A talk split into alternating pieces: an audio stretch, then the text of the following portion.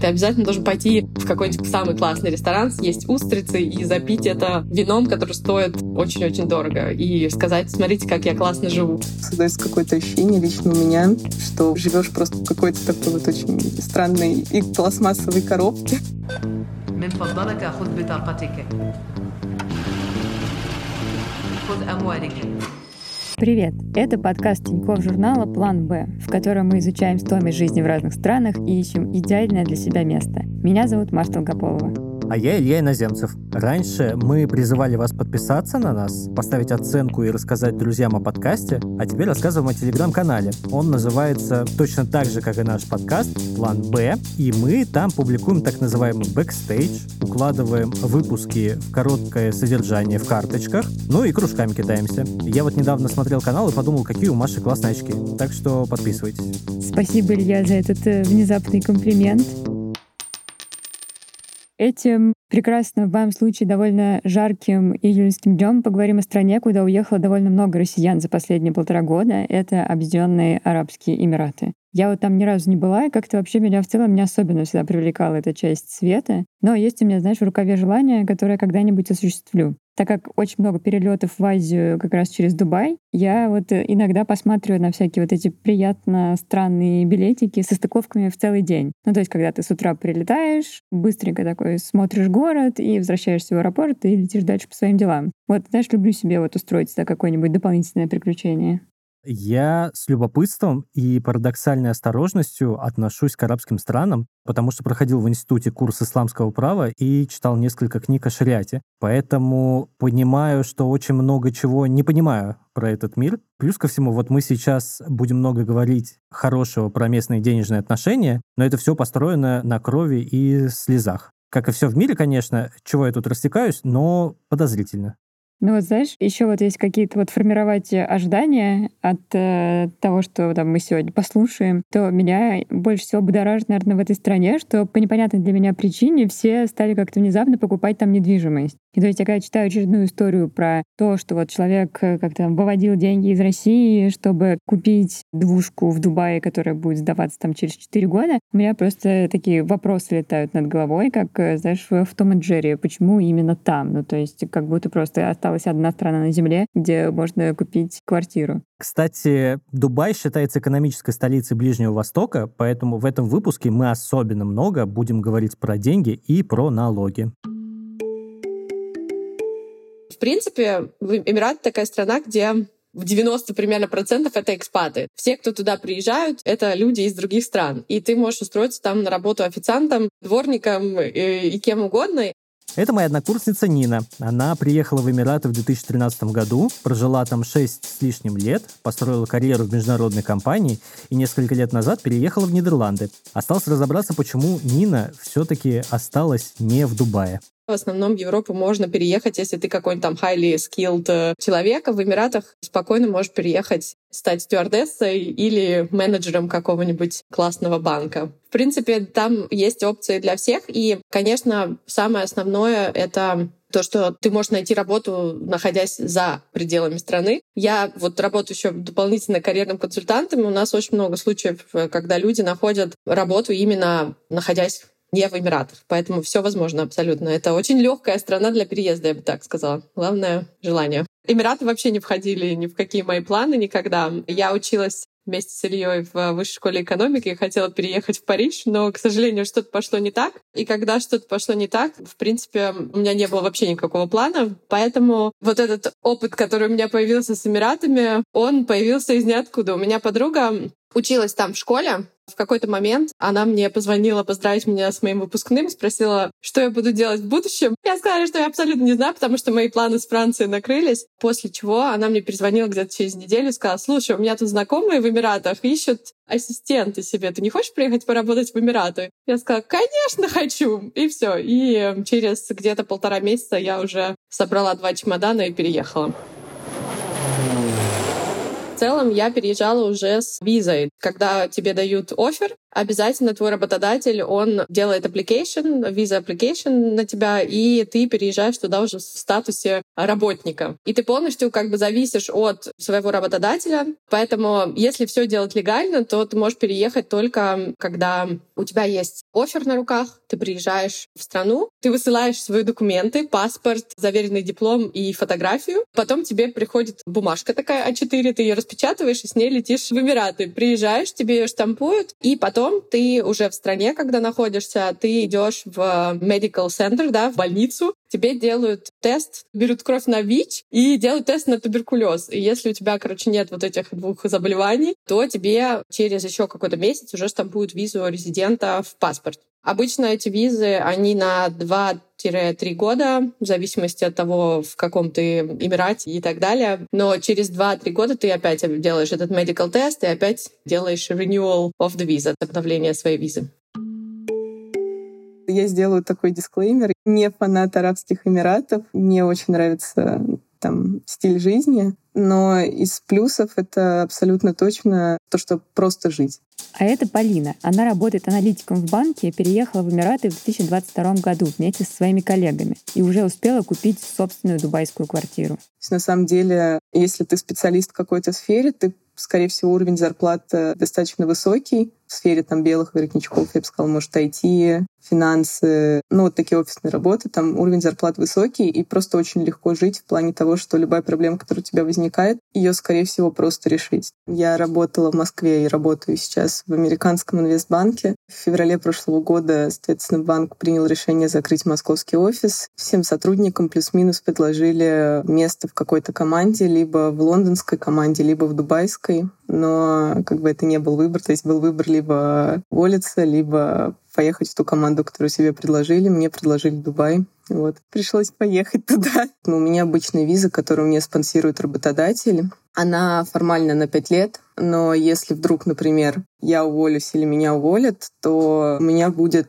три месяца до тех пор, пока она не перестанет действовать, если я не найду другую работу или какую-то другую форму спонсорства. То есть там, условно, например, муж, женой, родители. Ну, как обычно это бывает, когда дают спонсорские визы. Также есть вариант так называемой золотой визы, которые можно получить либо за покупку недвижимости, либо за какие-то выдающиеся успехи. Как я понимаю, никто из моих знакомых, я никогда это лично не встречала, но говорят, что если вроде как ты талантливый студент или талантливый ученый или талантливый спортсмен, тебе выдают это резидентство чтобы ты как бы занимался своей талантливой деятельностью на территории Эмират. Также по недвижке. По недвижке есть золотая виза. Там, если ты, по покупаешь недвижимость больше 500 тысяч долларов, то тебе дается эта виза на 10 лет со страховкой. Ты можешь членов семьи тоже заспонсорить право открыть счет. А если ты покупаешь недвижку, которая дешевле, вот у меня так было недавно, то есть я купила квартиру, она не проходила по этому денежному лимиту, и у меня резидентство по квартире может быть на два года. То есть если через два года я все еще продолжаю владеть квартирой, его просто обновляют и все. Вот меня, конечно, подкупают страны, где все просто. Ну, то есть выполнил какое-то легкое правило, и все готово. Ты знаешь, я тут немножко порефлексирую на тему сказанного. Лишний раз восхищусь Ниной, потому что она довольно резко рванула работать в Эмираты после института. Мы с тех пор держим связь, и вот за ее этой позитивной энергией, скажем так, легко не заметить огромного труда, который она, на мой взгляд, проделала. Мне в целом кажется, что работать именно в Арабских Эмиратах — это прям элитный уровень, потому что там очень высокие стандарты. Но давай лучше уточним это у наших героинь я работала в HR, то есть я занималась пейролом, да, то есть я выплачивала зарплату в нескольких разных компаниях. Что я могу сказать? Там нет вообще никакого бенчмарка, то есть там нет такого, что, допустим, вот ты работаешь в маркетинге, и у всех примерно одинаковая зарплата. Вообще такого нет. То есть там получается зарплата, насколько ты договорился, все твое. И может быть такое, что, например, человек которым там 45 лет, у него там, я не знаю, 15 лет опыта, у него может быть зарплата в два раза меньше, чем какой-нибудь экспат из тех же Нидерландов, которому 24, и он просто классно умеет негушейтить, да? То есть у меня реально были такие случаи, когда я видела, что в одном отделе люди получают абсолютно разные зарплаты. Могу сказать, что есть такое, что там немножко по национальностям они все таки э, судят. Зарплаты выдают соответственно. Из Азии там немножко ниже зарплаты. Европейцы, американцы — это уже типа считается top-level. Я сейчас аналитик, И моя зарплата среди финансового сектора, я бы сказала, что она более-менее стандартная на всех уровнях. Стартует зарплата, начиная со стажера в моем банке, где-то с 20 тысяч дирхам в месяц.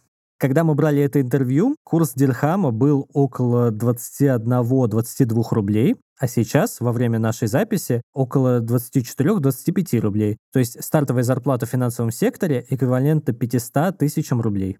Вообще вот узнаю московские замашки. Ну, то есть насколько договорился, и вот это вот все твое. А сотрудник соседней парты с тобой может получать, не знаю, в два раза меньше или в два раза больше. В общем, меня, конечно, такое абсолютно бесит, и я хочу выйти на митинг за открытые зарплаты.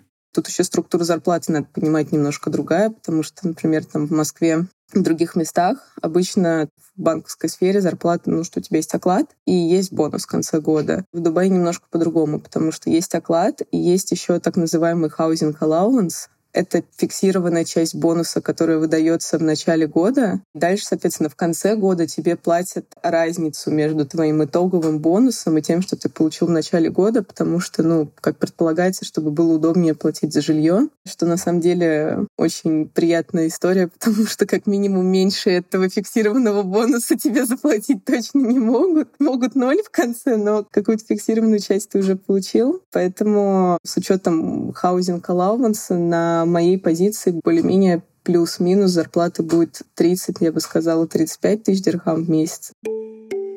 Я когда переезжала, это очень дурацкая история, потому что я переезжала, мне было 21 год, я переезжала из Москвы без абсолютно опыта работы. Я думала, что зарплата, которую мне предложили, это просто супер для такого специалиста, как я. То есть мне предложили примерно 2000 долларов. Я думала, вау, 2000 долларов. В Москве таких денег не платили там э, людям вообще с нулевым опытом. Я подумала, что все, супер, это мой шанс. Я поехала, я не знала ничего абсолютно про эту страну, я не сделала никакой research, это было такое, типа, ах, поеду, посмотрю, чего там. В общем, я приехала, я поняла, что вся моя зарплата уходит на аренду квартиры. То есть, действительно, у меня там просто 99% моей ЗП уходили на студию какую-то, которая была не самая там какая-то супер-пупер классная. И да, таким образом я немножко облажала. Но потом я, когда уже нашла свою вторую работу спустя 6 месяцев, я уже договорилась на гораздо лучшие условия. Поэтому лучше все таки изучать хотя бы немножко рынок. Хотя бы даже если не зарплаты, но хотя бы сколько вам будет обходиться квартира, жилье, там вот эти все еда и все остальное. Если я все правильно посчитала, то получается, что если переезжаешь уже сложившимся специалистом, то речь идет о зарплатах в 700-800 тысяч рублей. И в отрыве от контекста звучит, конечно,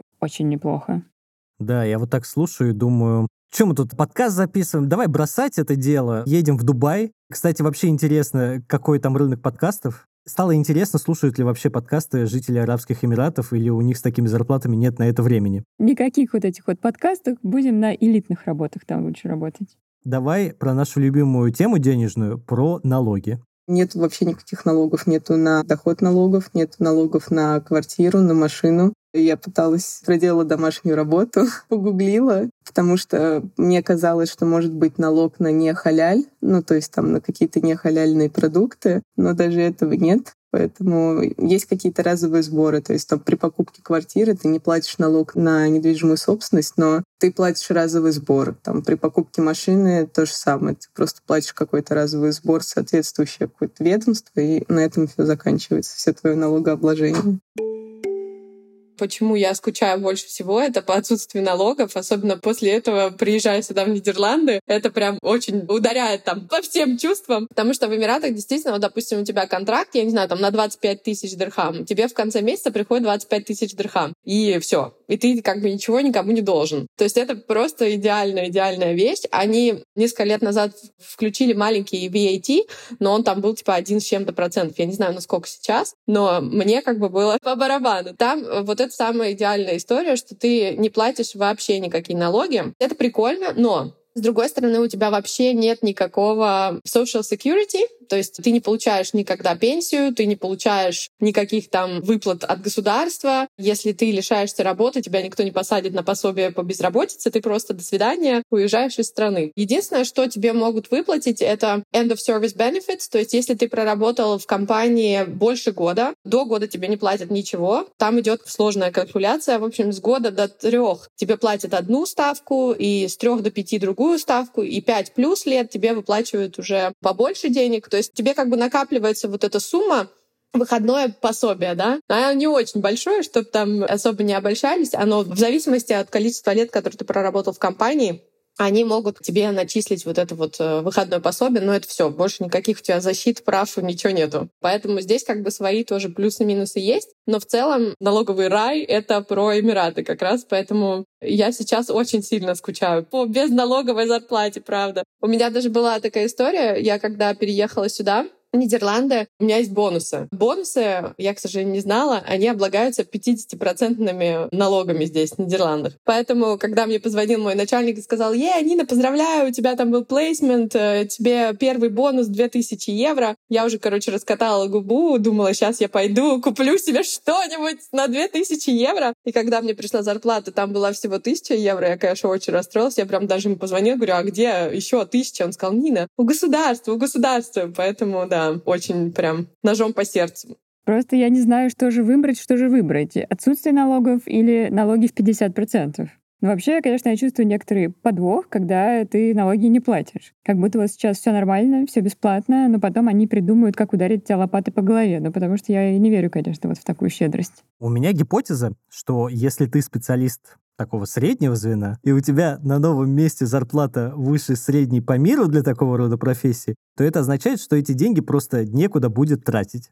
Вот странная параллель, чтобы пояснить мысль, но я вот всегда вспоминаю листочек зарплат у биржи труда в Якутске, где у вахтового водителя, ну какого-нибудь грузовика, были какие-то обалденные цифры, типа 200 тысяч рублей за месяц работы. При этом работать нужно на алмазной трубке в непростых условиях, и эти деньги можно только семье отправлять, которую ты и так видишь раз в несколько месяцев, потому что уезжаешь, значит, вот на эту трубку, и там с тобой ни связи, ничего толком нет.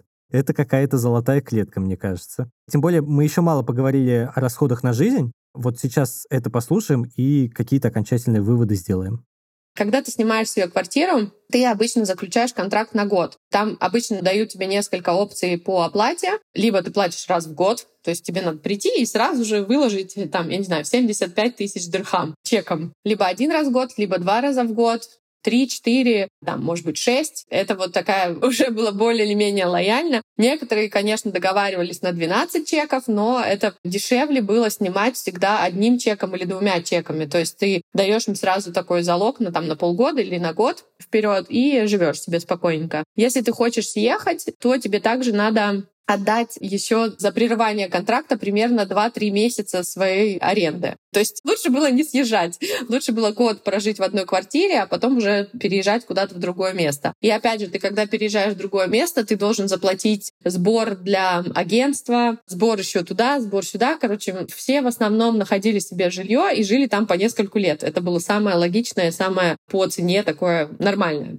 Я жила в Абу-Даби, вот в этой моей студии за 2000 долларов. Она была в центре, но она была очень маленькая, и это было такое, типа, от несознанки вообще, что я творю. Поэтому, да, в Абу-Даби была такая у меня студия. Потом я переехала в Аджман. Аджман — это Эмират, который находится за Шарджей. Я туда переехала по одной простой причине. У меня не было еще машины, и прав у меня не было. И работа моя находилась там. Это было достаточно интересное и не очень приятное время в моей жизни, потому что Аджман — это такая супер деревня, Здание само было новое, абсолютно построено, но там не было вокруг ничего, и такая публика была себе также не особо привлекательная, поэтому мне там не очень понравилось. Я прожила там все равно год, но я платила примерно четыре с половиной тысячи дирхам за one bedroom, по-нашему это двухкомнатная квартира, без мебели. После этого, когда у меня появились права, первым делом, что я сделала, я переехала в Дубай. Это мне было примерно 45 минут до работы ехать, но мне было все равно, потому что Дубай — это Дубай, и там я, естественно, платила 6 тысяч дирхам в месяц за то же самое one bedroom в бизнес-бэй. Это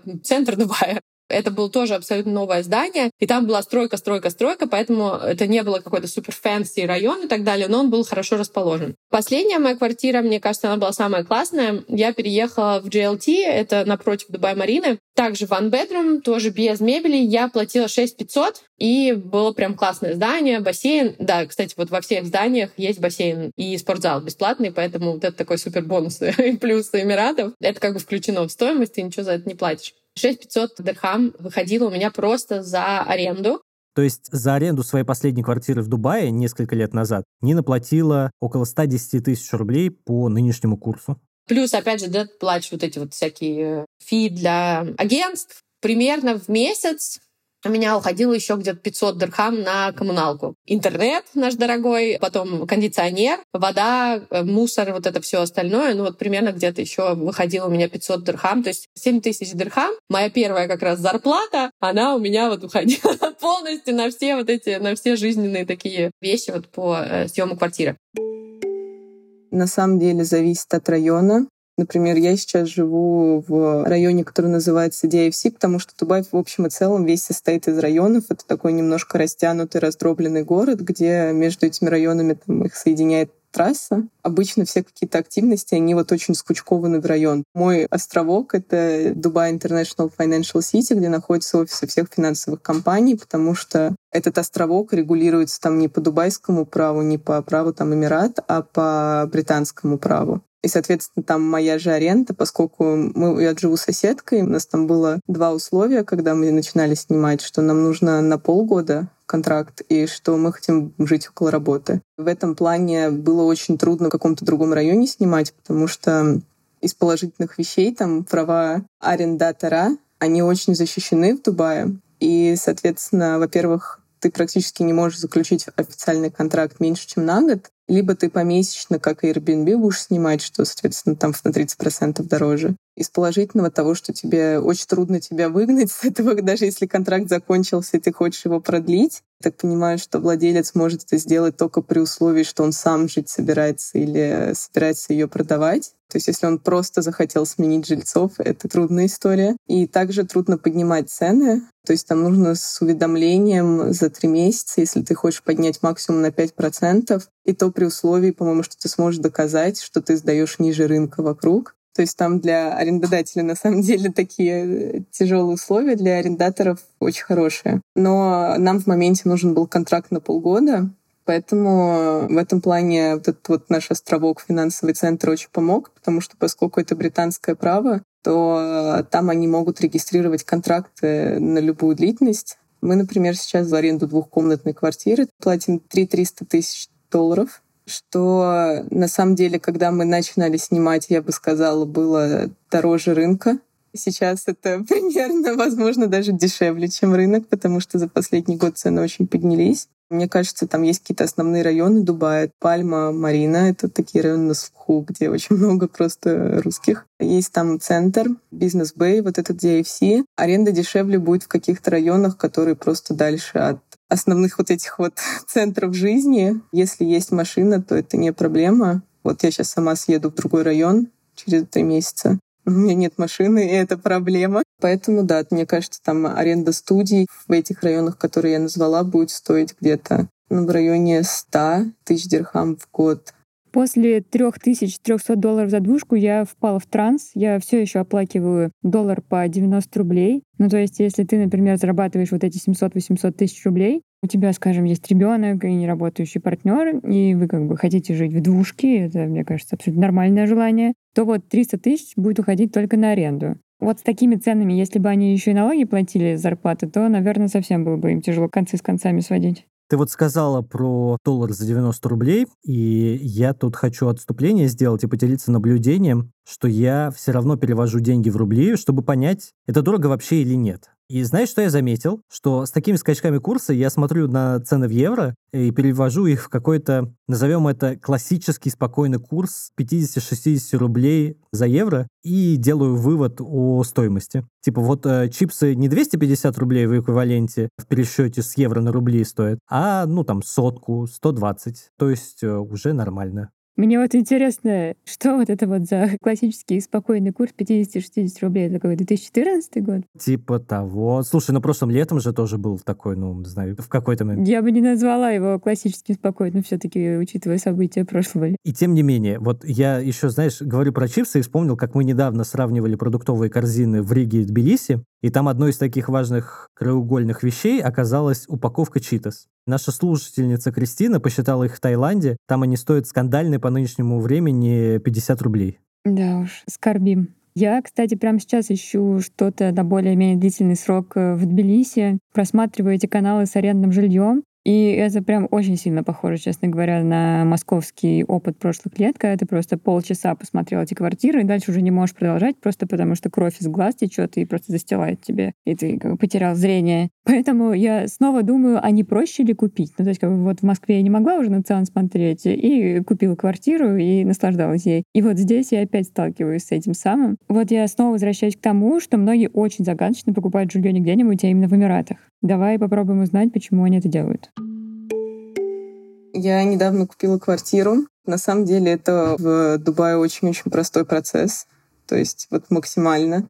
И он достаточно быстрый. На все про все у меня ушло там месяц, и то только потому, что требовалось время, чтобы отправить переводы денег из России, потому что это занимает время. Но так, в общем и целом, там, начиная от того, как сделали просмотр и как закрылась сделка, это был месяц. Могло бы быть сильно быстрее. Это все происходит онлайн. Особенность, которую я не рассказала, это то, что в Дубае все происходит чеками, как, может, там в каких-то американских фильмах, то есть аренду мы платим чеками, и также там а, покупка квартиры происходит через чеки. Схема такая, что сначала ты кладешь свой личный чек как депозит, что за 30 дней ты там не передумаешь и закроешь сделку. В случае, если там сделка срывается по твоей вине, этот чек забирается просто у тебя. И дальше там у тебя есть 30 дней, чтобы закрыть сделку. Банк сразу эту сумму списывает со счета. Но, в общем и целом, в плане документации все быстро, потому что все вот эти вот департаменты местные — это онлайн. То есть там мой риэлтор просто вносит мое имя, номер квартиры в эту систему, она сама генерирует контракт, которую я просто, мне приходит по смс, я просто тыкаю вот так вот галочку, и по сделка закрыта. Чек уже звучал в этом выпуске, и до меня вот сейчас просто дошло, что это буквально чек. Ну, то есть просто это как бы бумажка, как из фильма «Свупи Голдберг». Мы недавно с Никитой упоролись и решили пересмотреть все фильмы 80-х, и фильм «Свупи Голдберг» — это «Привидение». Господи, такой шикарный фильм. Я так и подумал, потому что фильмы с Вупи Голберг, это была вот эта, где она играла монахиню, которая скрылась, значит, в церкви от грабителей. Да, и о привидении это, наверное, второй фильм, который был. Ладно, я отклонился. Мне очень нравится этот архаизм с чеками. Я просто еще не догоняю, как в нынешнем мире они еще выживают потому что их, на мой взгляд, как-то легко подделать, да, ну, типа Стивен Спилберг этому целый фильм посвятил «Поймай меня, если сможешь», где чувак э, Фрэнк Эбигнейл, он там, получается, все эти чеки, он еще, получается, в 70-е годы их подделал. Или, может быть, сейчас чеки выглядят как настоящие деньги вот из этой вот э, стеклянной бумаги, которую нигде не найти. Как они вообще вот это проверяют? Вот я тоже не могу понять. Ну, типа, ты приносишь чек в банк, они такие, а, прикольно, да, хорошо, сейчас мы отправляем запрос вот тогда вот на этот счет, собираем оттуда деньги. Не понимаю, как они реально подлинность вот этого дела-то проверяют. Короче, у меня очень много вопросов по поводу чеков, но при этом я как-то, знаешь, чувствую некий трепет по отношению к ним. У меня вот тоже остались вопросы. Все еще про эту недвижимость, простите меня за мое занудство. Ну, то есть реально ли так много людей хотят там жить? Точно ли смогут они ее потом продать? Ну, то есть купить легко — это прекрасно, но потом же надо будет с этим что-то делать. В общем, не знаю. Кстати, легко купить в Эмиратах можно не только квартиру, но и машину, и это не случайно. Без машины жить в Эмиратах, ну, наверное, как-то и возможно, но не очень комфортабельно. Я знаю, что там некоторые люди живут, ездят на паблик транспорте, да, на каком-нибудь метро, или у них есть company transportation, но это вообще неудобно. То есть у меня, как только я получила права там, это была моя первая цель — купить себе машину. В основном ты еще хочешь передвигаться по городу, и тебе надо тогда брать такси, потому что там нет такой системы метро, как в Москве, например. Там между остановками, не знаю, там 2, 3, 4 километра тебе надо идти пешком, а когда жара плюс 45, это не очень комфортабельно на самом деле. И если ты хочешь куда-то поехать, да, естественно, ты можешь везде ездить на такси, но ты не можешь вот ходить гулять. Там очень мало местности, где ты можешь просто выйти на улицу и пойти погулять. Там действительно тебе надо ехать в какой-нибудь там жилой район или Дубай-Марина, где хотя бы есть тротуары, и там ты можешь выйти и пойти. Но если ты оказался в каком-нибудь другом районе, может быть такое, что вообще нет даже тротуара, и ты такой, типа, о боже, что мне делать? Поэтому, да, без машины там никак, особенно в адскую жару, ты передвигаешься из дома до машины, машина-офис и так далее. И плюс ко всему я еще работала всегда достаточно удаленно. У них очень есть такая популярная тема, это industrial zones, да, если там какие-то фирмы, если это не супер fancy какой-нибудь банк, то они располагаются где-нибудь подальше, в какой-нибудь фри-зоне, в пустыне, и ты туда еще должен ехать. И туда не, не ходит ничего, кроме, наверное, верблюдов. Поэтому без машины, ну, совсем тяжко. Город устроен э, так, что по нему нельзя ходить пешком, потому что везде трассы, то есть там даже этот островок, где я живу, там просто если посмотреть в окно, с одной стороны там огромный хайвей, с другой стороны огромный хайвей. Ты либо приезжаешь в точку А, делаешь то, что тебе надо в точке А, и если ты хочешь в точку Б, даже если она недалеко, нет возможности до нее дойти, даже если ты, в принципе, можешь это сделать по расстоянию, что, скорее всего, трудно, потому что расстояния очень большие. Город очень растянут, потому что все построено на этих развязках. Но даже если расстояние небольшое, скорее всего, там будут проблемы с тем, чтобы, если хоть один раз надо перейти дорогу, ты можешь там тоже 5 километров искать переход. Или с тем, что просто нету тротуара, то есть нам дойти прям типа вдоль трассы. К этому было очень трудно привыкнуть, потому что, ну, создается какое-то ощущение лично у меня, что вот э, живешь просто в какой-то такой вот очень странной и пластмассовой коробке, где ты не можешь там выйти, пройтись. То есть вот такая форма досуга, вот по ней я очень скучаю на самом деле. Если я с кем-то еду пить кофе, это значит, что я еду в точку А пить кофе, и дальше вот этой точки А мы никуда не двинемся. То есть нет такого, что мы можем поехать куда-то, взять кофе, пройтись, дойти в другое место. Вот это вот отсутствует.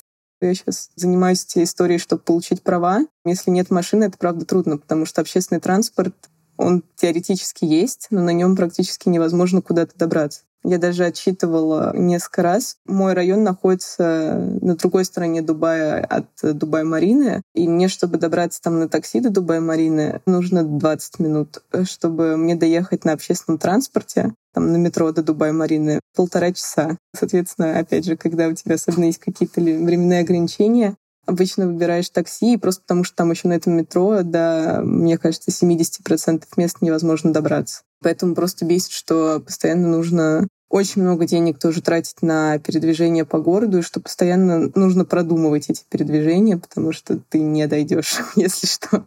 Сначала я снимала машину, снимала я себе Mitsubishi Lancer. То есть она была не супер какой-то крутой модели и так далее. Ну, Mitsubishi Lancer, блин. Я помню, я платила за нее 1600 или 1500 дирхам, и потом я э, накопила чуть-чуть денег, я не помню уже точную сумму, на первый взнос, отнесла этот первый взнос и купила себе абсолютно новую из салона Audi A3. И я платила за эту Audi A3 1000 700 дирхам. То есть на 200 дирхам больше, чем за этот съемный лансер. И у меня эта машина в итоге как бы была э, все мои годы. И это гораздо было выгоднее, чем снимать эту же машину. Потом я ее продала, у меня, естественно, оставшаяся сумма осталась.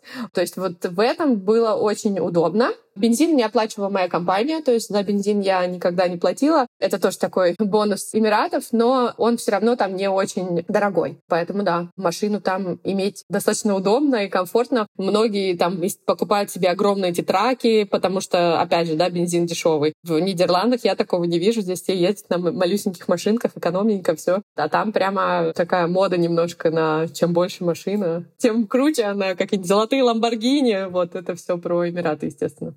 Ну что, я хочу зафиксировать, что после этого пункта я ставлю Эмиратам три жирных минуса. Во-первых, я обожаю гулять, Просто я люблю выйти, шатать бесцельно по городу. При этом вот у нас сейчас нет рядом с нашей вот этой Airbnb-шной квартиры какого-то приличного большого парка, ну и в целом как бы в Тбилиси с этим проблемы. Я испытываю просто страдания в чистом виде. Ну то есть я просто не понимаю, зачем тогда жить, если нет возможности выйти из дома, чуть прогуляться, войти в парк, просто подышать воздухом, походить там по траве, посидеть на лавочке. Во-вторых, я всегда про себя думала, что я не автомобилист. Я пыталась получить права лет в 20, оторвала в какой-то момент просто бампер при парковке. Инструктор на меня наорал, поэтому я просто ушла с занятия и не вернулась. Но сейчас я, конечно, понимаю, что меня это ограничивает, и я хочу как-то пересмотреть свою позицию и что-то с этим сделать, потому что если ты живешь не в Москве, а практически в любом другом месте, то в целом навык вождения, он так-то полезный. То есть, как минимум, это не ограничивает тебя в выборе места для жизни. Ну и, конечно, с машиной все путешествия становятся интереснее.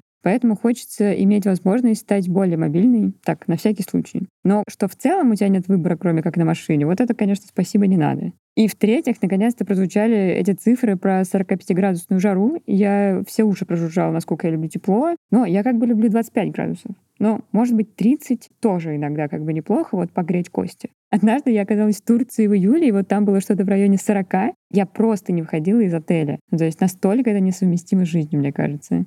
На ТЖ есть классная статья, которая называется «Как жара влияет на психику. Пять выводов ученых». Ссылку оставим в описании, где описано, чем чревата жара. Особенно меня выводит из себя снижение времени сна, потому что я от этого прям сам страдаю, когда жарко становится, вот прям и заснуть тяжело, и просыпаешься рано, сил нет никаких, в общем, никуда это не годится. А еще в жару бегать можно, например, только рано утром или поздно вечером. Ну и собаку выводить тоже только в это время. Короче, одни минусы, и то, что пройтись нельзя по городу, это тоже как-то тупо. Хотя я вот так прям сегодня много возмущаюсь, хотя сам почему-то последние пару недель провожу затворником, никуда особо не выхожу, хотя погода располагает, скорее всего. Может быть, это со мной что-то не так, может быть, мне полечиться надо. Может быть, лечение, кстати, качественно в Эмиратах.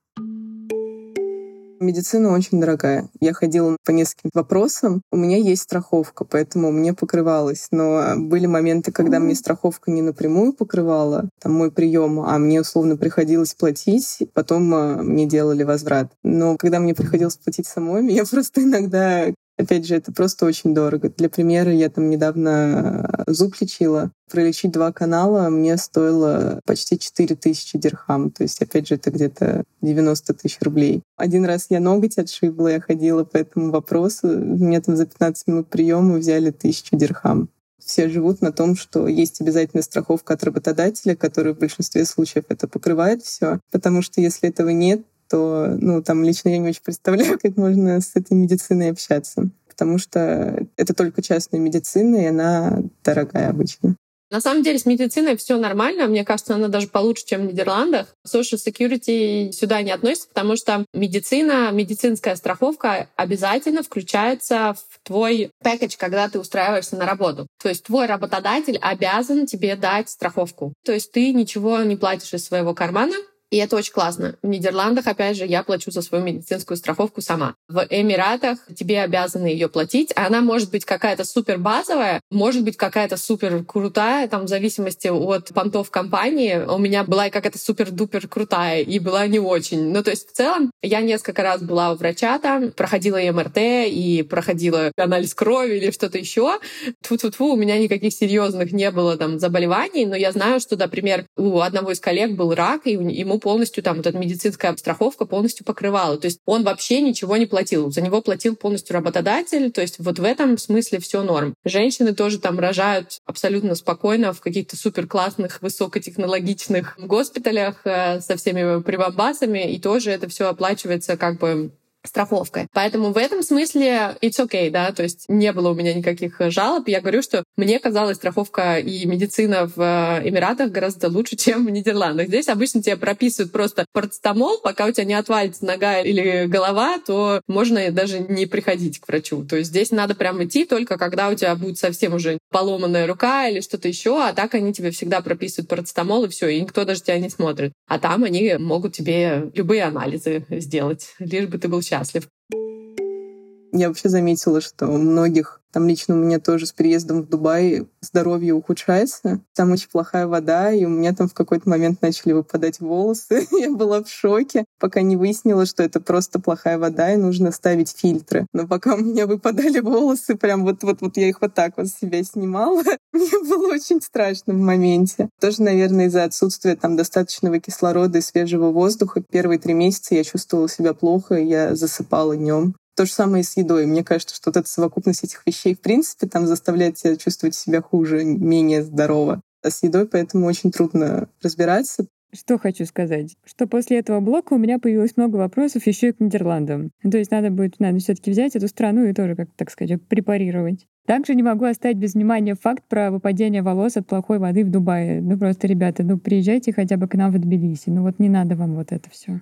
Вода, ладно, но я вот плохо понял про еду. Еда — это на самом деле больная тема за последний год. Благодаря вам мне пришлось посчитать, сколько я в месяц трачу на еду. Пришла к выводу, что это где-то в среднем от э, 5 тысяч дирхам до 7 тысяч дирхам, может быть, там больше. Ну, то есть примерно в процентном соотношении это где-то 20% моего дохода. И в большинстве случаев это все таки там доставки какие-то рестораны, Там это больше связано, мне кажется, с моим ритмом жизни, вот, что это мне надо проводить по 13 часов на работе, иногда больше. И в этом смысле просто иногда нет сил и не успеваю готовить. Продукты есть, конечно, магазины есть. Лично я считаю, что качество продуктов очень плохое. Часто бывает, несмотря на то, что все там считают Дубай какой-то гастрономической столицей Ближнего Востока в плане ресторанов и так далее. Ну вот мне после жизни в Москве кажется, что качество там обычных продуктов, оно очень плохое, что овощи, фрукты, они очень химические. Даже если там написано органик, не знаю, где там и органик. Часто бывает такое, что доставки продуктов, именно овощи, фрукты, у меня много раз такое было, когда мне привозят там гнилые или не свежие, или там я заказываю арбуз, потому что я его не могу дотащить. Мне привозят там вот такой вот, я не знаю, как будто бы его качали месяц химикатами, я его разрезала, и там просто нужно дезинфицировать все вокруг, чтобы не заразиться чем-то, и он уже испорчен. Мне кажется, 99% поедания продуктов у меня уходило на походы на рестораны, доставку и все остальное. Я вообще практически не готовила, и я знаю, что очень много так людей делает, потому что на самом деле порой иногда бывает проще и дешевле просто заказать себе супер какую-то э, дешевую еду или там э, какую-то супер изи еду, чем пойти в магазин и накупить себе каких-то groceries, и ты все равно их не будешь готовить, потому что делать, э, как я сказала, особо нечего вечером, поэтому все ходят по ресторанам, по молам и кушают outside. То есть это прям такая супер тема, выходить. Это прям вот про Эмираты. Я готовила себе, может, какую-нибудь там яичницу или что-то еще иногда. Но в целом культура там больше, что ты идешь куда-то в ресторан и кушаешь, да, или там заказываешь себе домой. Очень-очень много денег уходило на это все. Потому что ты, если идешь куда-нибудь в ресторан, если ты пьешь алкоголь, алкоголь очень дорогой, соответственно, ты также едешь туда на такси, если тебя никто не может подбросить и так далее. Так вот сложить пазлик выходило очень-очень много. Я не знаю даже сколько, но прям дорого как бы у тебя в любом случае нет особо желания и выбора заняться чем-то другим, поэтому ты просто идешь и кушаешь вкусную еду. Но там было прям очень вкусно, всякие разные рестораны абсолютно, все что угодно из всех стран мира, поэтому с этим не было проблем. Единственное, что, ну, конечно, там свинина идет отдельно, не во всех ресторанах свинину подают, в супермаркетах есть не во всех, есть специальный отдел, где продают свинину, и алкоголь. Алкоголь — это отдельная тема. Когда я туда переехала, там вообще была с этим проблема что было очень сложно купить именно его. Понятное дело, что ты, если идешь в ресторан, в кафе, в отель, ты можешь найти себе что выпить. С этим все норм. Но если ты хочешь купить себе бутылку вина домой, то надо ехать в специальный магазин, который находится где-нибудь в пустыне за три земель и так далее. И у нас были даже на выходных такие alcohol run, когда всей группой мы собирались и ехали покупать себе пиво за 40 километров от дома. Ты приезжаешь, и ты видишь людей вот в этих своих огромных машинах. Они приезжают и скупают себе пиво, вино и все остальное на ближайшую неделю. Сейчас даже открыли алкогольные магазины уже в городе в самом. Все с этим стало проще, но, опять же, гораздо дороже это все стоит. Поэтому, если вы любители выпить, то Эмираты будет э, вам дорого обходиться. Я вот задумалась, а как вообще там выглядит доставка? Ну, то есть вряд ли же курьеры на велосипедах в 45-градусную жару по хайвеям ездят. А на машинах, наверное, вот один супчик не очень экологично доставлять. Слушай, а я думаю, что могут ездить на велосипедах в жару. То есть я думаю, что это такой вопрос приспособления к климату. Вот как в Англии ходят в шортах в плюс 5, так и тут могут гонять в плюс 45. Но я не буду настаивать, что там это имеет место быть, потому что мне все равно кажется это какими-то нереальными условиями жизни, такая жара. Да, я согласна. В общем, если кто-то из вас, дорогие слушатели, живет в ОАЭ, присылайте нам войс в наш телеграм-бот или пишите нам комментарии в канале, потому что, вот, мне кажется, тема курьеров не раскрыта, а также можно ли к такой жаре приспособиться. Что хочу еще сказать. С алкоголем, конечно, забавная ситуация. То есть, с одной стороны, я вроде люблю создавать всякие ситуации, когда там всякое вредное тебе чуть менее доступно. То есть, например, у меня есть правило, что я обычно стараюсь ничего вредного, сладкого в дом не покупать, да, чтобы как в минуты слабости у меня просто этого не было. Возможно, если бы алкоголь бы не был так доступен в целом по жизни, наверное, может быть, я бы вообще стала, не знаю, пить один бокал шампанского на Новый год и все. С другой стороны, я вот после жизни в России как-то подустала от запретов. Вот что мне нравится в Грузии, что алкоголь здесь можно купить любое время дня и ночи, и даже не нужно таскать с собой паспорт. При этом тут нет такого, что мы просто раздухарились и пошли пить в 3 часа ночи. Нет, как бы все как обычно. То есть мы, как обычно, не знаю, вечером можем выпить бокал вина или еще один, но, в общем, нет такого, что мы такие просто не можем остановиться до утра. Ну и также я не видела, чтобы дети здесь покупали что-то такое. Э, люди в состоянии алкогольного опьянения тоже на дорогах не валяются. Ну, то есть я как-то, наверное, устала от того, что государство считает, что знает, что всем нужно и как сейчас будет устроена наша жизнь. Просто я это воспринимаю, что душат по любому поводу. Но допускаю, что это просто какая-то такая максималистская позиция на контрасте. Мне понравилась фраза, что люди в состоянии алкогольного опьянения тоже на дорогах не валяются. Обычно ну, на дорогах не валяются, это про специалистов говорят каких-то. А тут, ну, как бы, ну вот люди в состоянии алкогольного опьянения, такой, знаешь, востребованный тоже материал. Не на помойке себя нашли, а вот эти вот, да, себя на помойке-то и нашли как раз. Я вот опять упомяну свою родную Якутию. Там на большие мероприятия вводят сухой закон. И я помню, как мы ездили в столицу, в Якутск, собственно, а там а, ни пиво, ни еще чего-то. И вроде, ну, тоже думаешь, ну, ничего страшного, ладно, как бы обойдусь сегодня без пива, и тем более я так тоже часто пиво-то не пью, но осадок какой-то вот остается, да, от того, что привык к какому-то товару, а его в целом-то и нет. Я, наверное, думаю, знаешь, и люди с обратной ситуации, вот они из Арабских Эмиратов переезжают в город, где это доступно, у них крышу-то и сносит. Думаю, что в Эмиратах вот я легко представляю, как э, я бы переплачивал за алкоголь, просто потому что хочется, чтобы он ну, вот где-то был просто вот в доступе. И вот ты вот говоришь, что сладкое не покупаешь домой для того, чтобы в какой-то момент слабости невозможно было до него добраться. А у меня, знаешь, слабости тоже как-то не возникают. Обратил внимание, что у меня дома сейчас стоят какие-то бутылки алкоголя, которые вот ну никогда не открываются. Но мне просто приятно, что они стоят.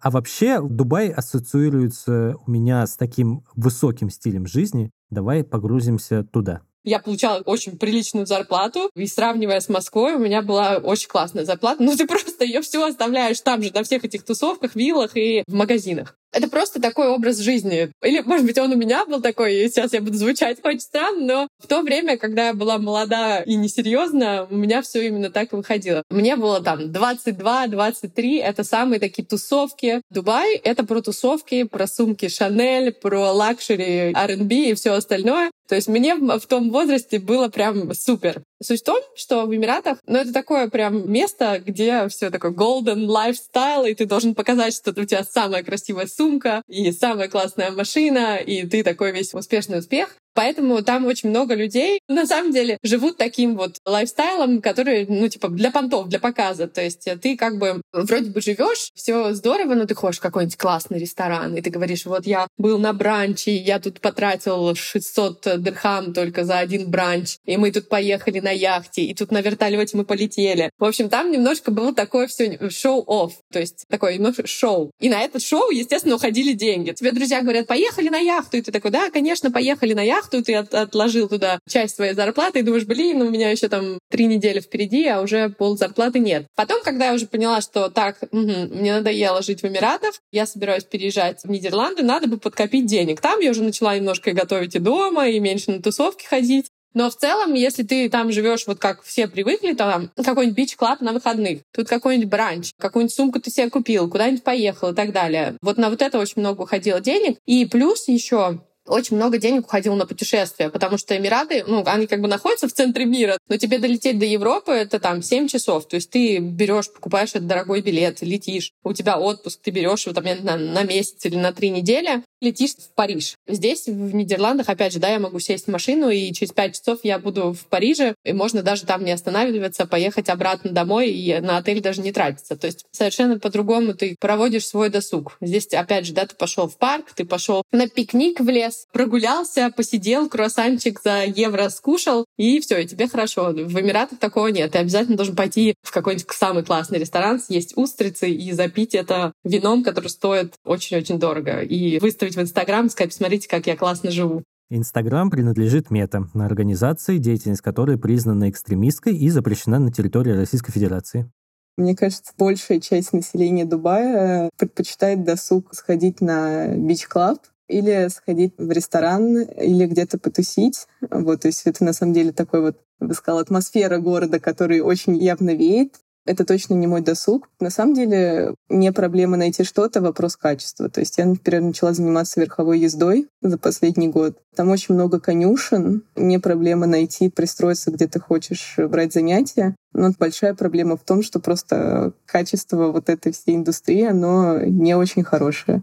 Опять же, по сравнению к чему я привыкла, живя в Москве. Мне там пришлось очень много поменять при переезде в плане моего какого-то досуга, потому что были какие-то вещи, которыми я занималась в Москве. То есть я, там, например, занималась танцами. Там это казалось практически невозможным. Там я бегала на улице, словно к марафонам готовилась. Это тоже невозможно, потому что большую часть года ты не можешь бегать на улице. И пришлось менять какие-то формы своего досуга. Что поменялось? Я, во-первых, поняла, что человек — существо адаптивное. То есть там год назад, когда я приехала в эти плюс 50, я думала, что я там больше двух месяцев не выдержу. Но нет, оказалось, выдержишь. К этому можно приспособиться, можно поменять свой досуг, можно подстроиться безболезненно. И, наверное, в этом плане я просто поняла, что там на самом деле мы все более гибкие, чем нам иногда кажется. Соответственно, больше внимания начала обращать на здоровье, просто потому что, это уже раньше говорила, что чувствуешь себя менее здоровым по совокупности каких-то факторов и начинаешь на это больше обращать внимание. И так со многими вещами, и что из очень интересно, это мое наблюдение за последний год просто начало открываться очень много и досуговых вещей, и каких-то кафе, ресторанов.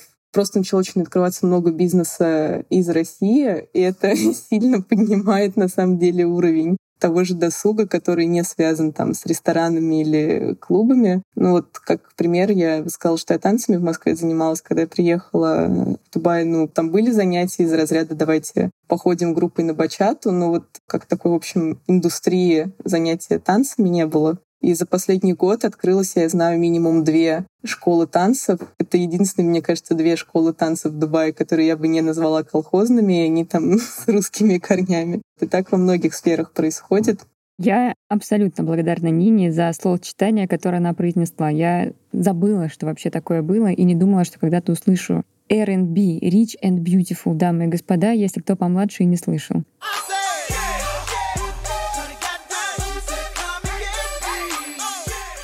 это все звучит для меня как какая-то страна из ада. Там не так проводят время, как я люблю его проводить. Я состарилась довольно давно в душе, поэтому вот парки, дома приготовить печенье, с собаками побегать, вот это все. Яхты, сумки, коктейли, и вот я просто горю на сковороде.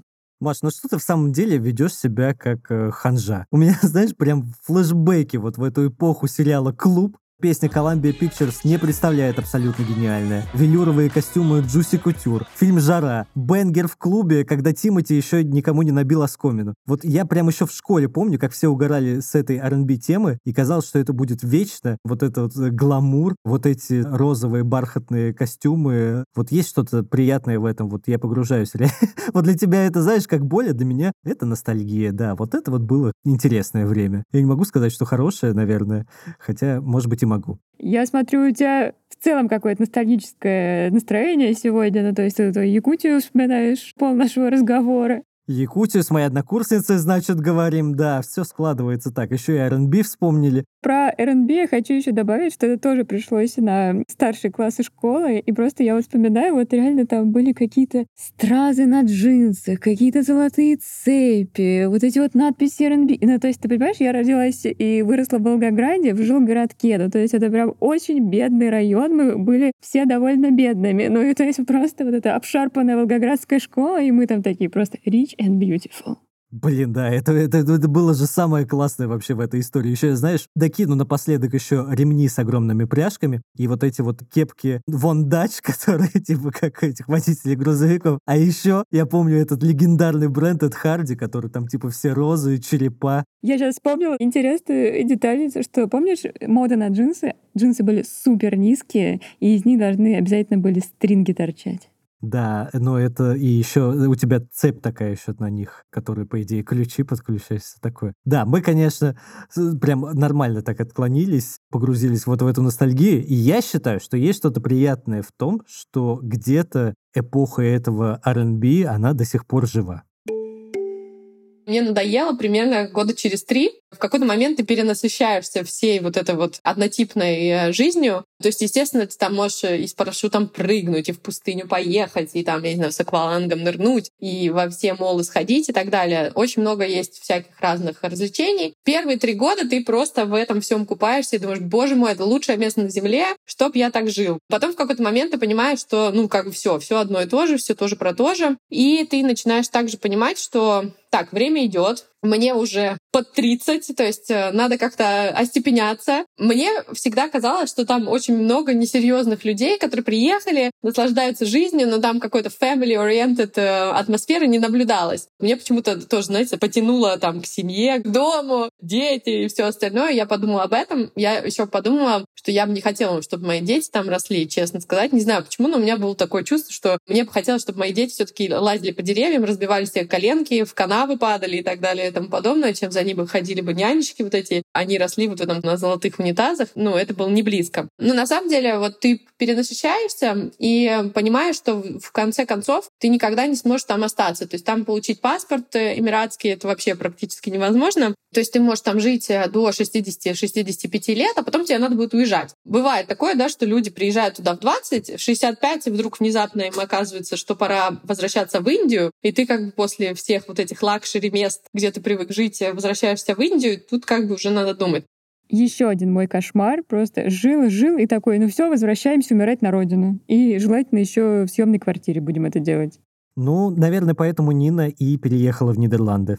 Здесь, в Нидерландах, я коплю гораздо больше денег, чем в Эмиратах. В Эмиратах у меня очень много чего уходило на всякие разные расходы. Вот для сравнения, сейчас зарплата немного ниже, чем у меня была в э, Эмиратах, но у меня здесь остается гораздо больше денег, чем у меня оставалось там, даже несмотря на налоги здесь и на все остальное. Ну, естественно, там и другой лайфстайл. Ты там просто заперт в пустыне, в жаре, и у тебя там, когда лето, нет ничего, кроме того, чтобы пойти в мол, сходить э, в кинотеатр, купить себе какой-нибудь, я не знаю, попкорн, э, ужин в ресторане, и ты такой раз, и уже все. И так происходит изо дня в день, да, то есть у тебя нет опции, как здесь. Я вышла на улицу, погуляла, покаталась на велосипеде, оп, день прошел, все здорово, потратила 2 евро на сок, все. Нет, там обычно ты, когда идешь куда-нибудь, у тебя обязательно очень много денег уходит. Такси, там, все все-все-все, это очень затратненько. Я поняла, что вообще материальные вещи не имеют никакого значения. Я действительно поняла, насколько это классно просто иметь возможность летом выйти и погулять в парке. Просто это нереальное ощущение, когда у тебя есть такая возможность и когда идет дождь. И ты просто радуешься, что дождь, и наконец-то свежий воздух, зелень. Пошел, понюхал одуванчик и эм, чувствуешь себя офигенно. Поэтому вот это вот у меня поменялось. Мне все-таки мои Нидерланды дорогие куда ближе душе, и я рада, что я здесь сейчас. Так что все, что не делается, к лучшему. Другой положительный момент — это в том, что вот эти страны, Эмираты, Саудовская Аравия, Катар, они сейчас очень сильно много инвестируют в разные проекты, и они очень много приглашают специалистов. И, в общем и целом, это развивающиеся рынки, и какие-то вещи, они вот там, даже те вещи, которые были в России уже достаточно развиты, где там не было, наверное, какого-то маневра в плане бизнеса для развития, этот маневр все еще есть в Эмиратах, Сауди, тем более Катаре. И в этом плане просто там с точки зрения интересно работать. Могут быть какие-то интересные проекты, есть там простор, так сказать, для творчества. Это тоже на самом деле какой-то плюс, поэтому я там не исключаю, что ради вот этого плюса я буду готова мириться с тем, что мне не очень нравится стиль жизни, там может быть и сам город. Это очень грустный конец. То есть я теперь даже как-то сочувствую всем, кто там живет, ну потому что мне кажется, что на самом деле ну, нет людей, которые бы действительно хотели покупать вот эти дорогущие сумки, проводить время на яхтах с этой ужасной громкой музыкой и все еще запивать этими дорогущими коктейлями. Ну, просто мне кажется, что люди, возможно, заглушают свою боль и мирятся со всем окружающим ради возможностей. Но у меня создалось впечатление после прослушивания истории от наших гостей, что Арабские Эмираты — это действительно такое государство, куда очень классно приезжать, посмотреть, что вообще происходит, тем более, что там привозят, ну, там какие-то большие выставки искусства, проводят вот какие-то мероприятия, которые в целом э, интересны на глобальном уровне, но жизни за этим всем все-таки нет. Везде только бабки, бабки, но это уже как-то вышло из моды, действительно. Если подводить итог, то я засчитываю баллы Эмиратам по двум пунктам, что нет налогов на их хорошую зарплату и что легко купить жилье без лишней бюрократии. Но, как бы учитывая, что такой формат жилья не мой любимый, поэтому я даю только полбалла. По всем другим критериям я бы поставила, наверное, минусы. Ну, то есть, мне кажется, это прямо первая страна, про которую я слушала и думала, что вот мне это прям не подходит. Мне сложно представить себя в Эмиратах тоже. Хотя я знаю много людей, которым там комфортно, им я, наверное, очень завидую, что они такой комфорт для себя находят вот во всех этих недостатках, которые мы с тобой выявили лично для нас. Я сейчас, кстати, знаешь, вот что-то вот ты вот это все говорила, я представила, как мы такие сейчас выключаем наш гараж-бенд, встаем и такие, значит, поехали на Мерседесе, на яхту загрузились в низких штанах и такие стоим, тусуемся. Тыц, тыц, тыц. Не, реально, да, и Джастин Тимберлейк играет такой просто на радио, все, и заходим в клуб в темных очках. Я считаю, ну, как бы в этом есть какой-то смысл. Я поэтому и говорю, что, возможно, в какой-то другой реальности. Сейчас популярны же вот эти все мультивселенные. Вот я знаю, что в какой-то мультивселенной вселенной, вот я реально вот так вот сейчас живу. Это был подкаст «План Б». Я Илья Иноземцев. А я Марта Долгополова. Пока.